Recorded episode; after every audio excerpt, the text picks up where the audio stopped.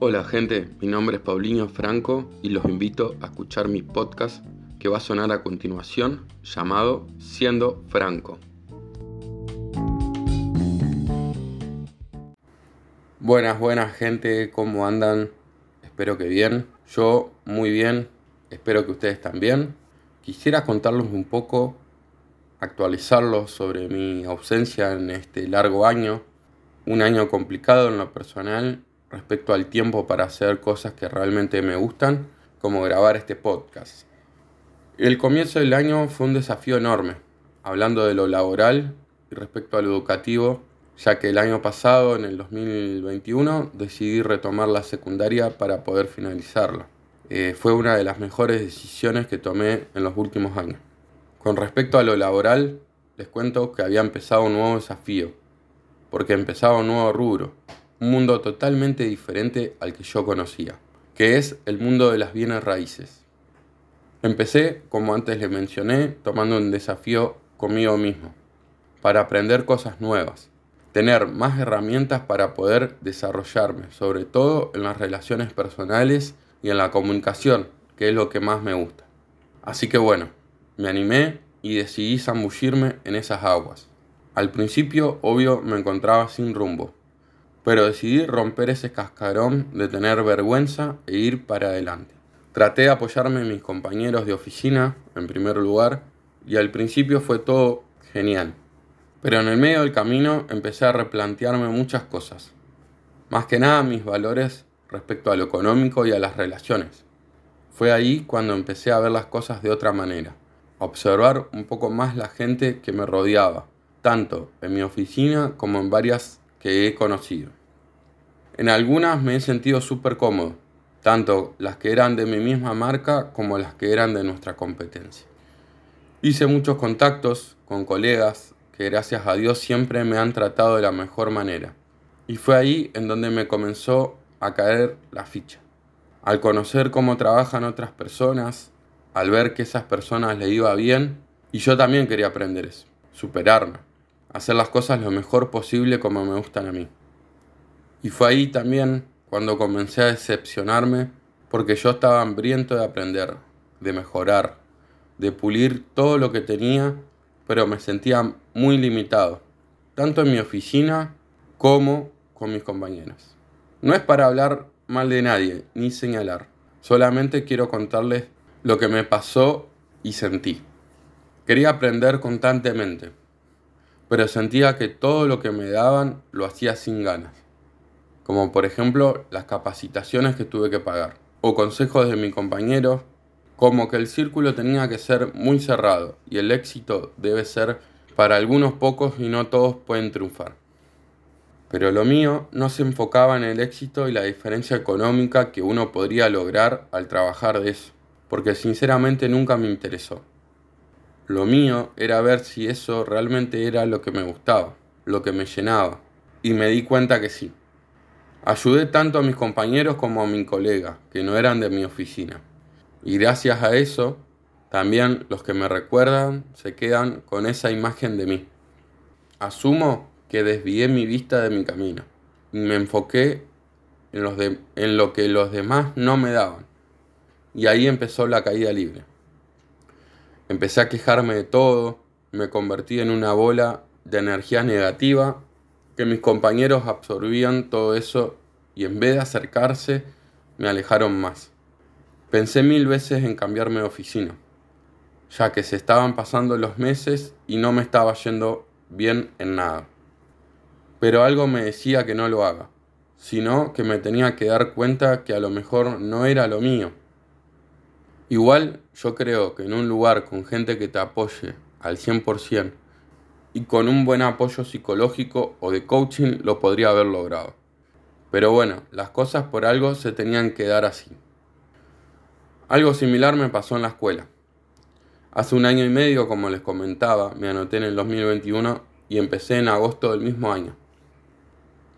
Al principio fue como todo, te cuesta soltarte y entrar en el grupo. Si no me equivoco, en el curso éramos entre 12 y 15 alumnos.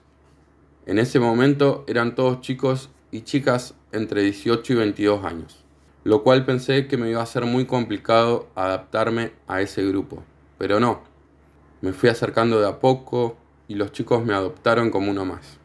Sinceramente me sentía súper cómodo y como siempre di lo mejor de mí, ayudando y apoyándolos para lo que necesitaban. Los ayudé en casi todas las materias. Por eso mismo me eligieron como mejor compañero y delegado del curso.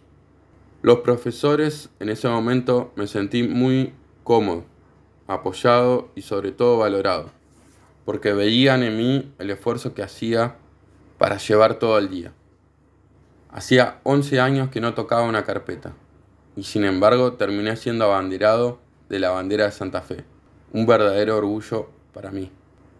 Las complicaciones, por así decirlo, comenzaron el año siguiente, ya que cambiaron algunos profesores nuevas materias, algunas que ya conocía como física y como química, que reemplazaban a lo que eran ciencias naturales, y otras totalmente desconocidas pero muy añoradas de mi parte. Aprender y sobre todo participar en clases como psicología, que la tuve en cuarto, y filosofía en quinto.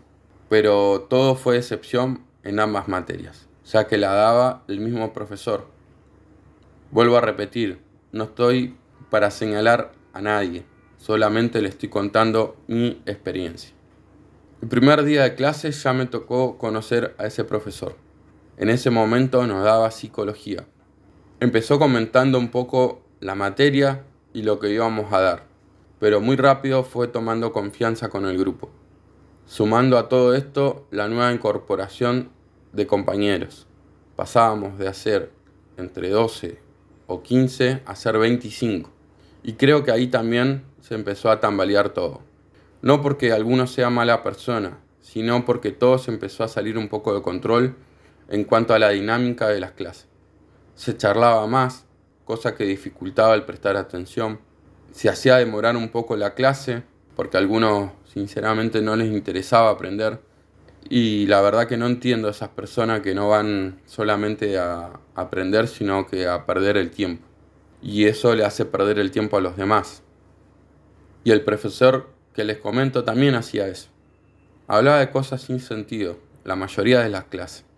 Y los últimos 10 minutos nos daba alguna actividad, explicaba muy por arriba o así nomás.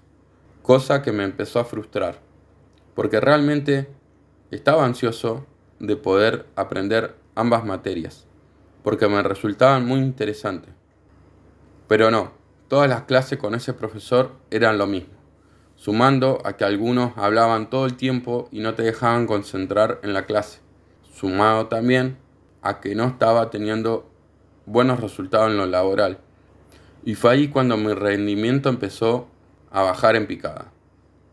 Ya no sentía esa emoción del año anterior de querer aprender o de ir a clase. A eso también le sumamos la situación de la provincia que no llegaba a un acuerdo con los maestros respecto a su salario y empezaron con paros. Teníamos dos o tres días de clases a la semana. Fue algo muy frustrante y cuando se logró acomodar todo ya las ganas no eran la misma. La frustración aumentaba y el carácter no era el mismo. Me sentía fastidioso y ya cualquier cosa me molestaba y me sacaba del eje. Empecé a tener conflictos con mis compañeros y eso sumó más las ganas de abandonar todo. Pero no, no me rendí. Empecé a juntarme con gente que sí me valoraba, que sí me apoyaba y que no me usaba solamente para que los ayude en un trabajo o en alguna tarea. Cosa que me desilusionó mucho de la gente que pensaba que les importaba y resultó que me usaron. Mientras ellos hablaban, yo prestaba atención cuando no entendían nada de lo que tenían que hacer, ahí recurrían a mí. Y sin saber decir que no, para no generar conflictos. La verdad que fue en vano porque terminaron la mayoría en dejarme de lado. Porque en los últimos días decidí hacer la mía y no darle tanta importancia a las cosas que hacían. Inventando cosas, hablando a mis espaldas y más que nada sabiendo cómo soy, decidieron armar su plan. Dejarme de lado de todo. El último día de clases fue algo tan aliviante, fue dejar una mochila muy pesada. Elegí seguir teniendo contacto con esa gente que me apoyó y me ayudó en todo momento. Y al resto borrarlos en todo sentido. Varias veces me planteé si el equivocado soy yo. Pero no es algo de ego, sino de conocerse a uno mismo para cambiar, para aprender, para crecer, para madurar, etc. Yo creo que cada uno tiene que aceptarse como es, con sus valores y convicciones, con su forma de ser. Entender que el que te quiere y te acepta lo hace porque te quiere tal cual sos, con tus errores y con tus aciertos. Entender también que hay gente muy mala y envidiosa, que envidia al resto que le va bien, que tiene valores diferentes al mío o al nuestro, y esa gente es lo que hay que tener lo más lejos posible, porque su energía negativa contagia a los que los rodean, y yo creo tener mis valores y mis principios bien marcados, sobre todo saber quién soy y cuando me equivoco o tengo un error, corregirlo y sobre todo pedir perdón. Bueno, gente, me gustaría saber qué opinan al respecto, eh, qué hubiesen hecho en mi lugar y mientras tanto yo me voy despidiendo. Si le gustó y le gusta este episodio, me puede ayudar suscribiéndote, dándole me gusta, comentando algo o compartiéndolo con alguien que le pueda llegar a gustar. Me pueden encontrar en las redes sociales, en Instagram como siendo punto franco y en Facebook como siendo franco, para poder enterarte cuándo va a salir un nuevo episodio o simplemente para charlar conmigo de lo que quieras. Les dejo un fuerte abrazo, nos vemos en el siguiente episodio de Siendo Franco.